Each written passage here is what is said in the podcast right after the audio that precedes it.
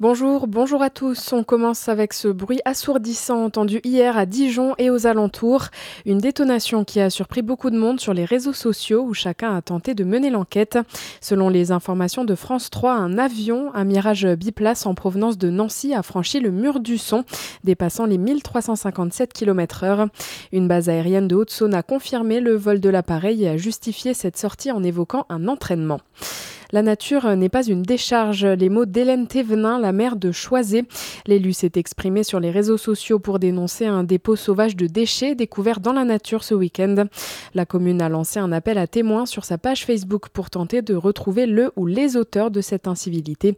Hélène Thévenin qui regrette cette accumulation d'actes polluants. La difficulté pour moi en tant qu'élu, c'est de me dire comment faire passer le message parce qu'on ne peut pas dire que de nos jours, personne n'entend parler de la problématique environnementale, de la problématique liée à la pollution. Alors, il est vrai qu'on essaye de faire autant que possible de la pédagogie, parce qu'on se dit que c'est toujours mieux de faire de la pédagogie plutôt que de passer à la sanction.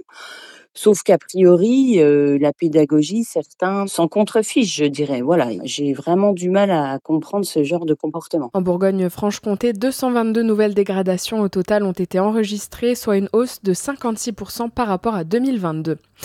Eau du robinet, sécheresse ou encore distribution, un forum dédié à l'eau va se tenir à Lons-le-Saunier où vous pourrez notamment visiter la station de pompage. Objectif sensibiliser les habitants quant à leur consommation. Pendant le forum, les visiteurs pourront notamment comprendre d'où vient l'eau ou bien comment elle est filtrée. Rendez-vous du 20 au 23 mars prochain à Lons-le-Saunier. Également dans votre actualité, le Sénat va-t-il donner son feu vert à l'inscription de l'interruption volontaire de grossesse dans la Constitution? Les sénateurs doivent se prononcer aujourd'hui.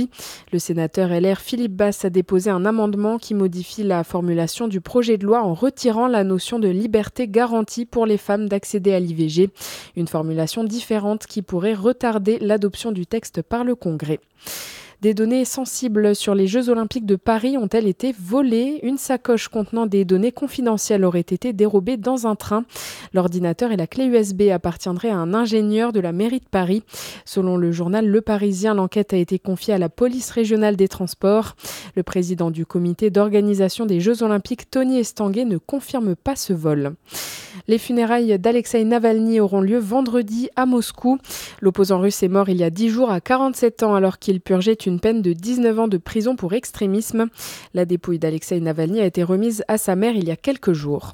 Et puis les footballeuses françaises vont-elles décrocher le premier trophée de leur histoire? L'équipe de France féminine affronte l'Espagne ce soir en finale de la Ligue des Nations. Les Espagnols, championnes du monde en titre, jouent chez elles à Séville. Coup d'envoi à 19h. Bonne journée sur Fréquence Plus.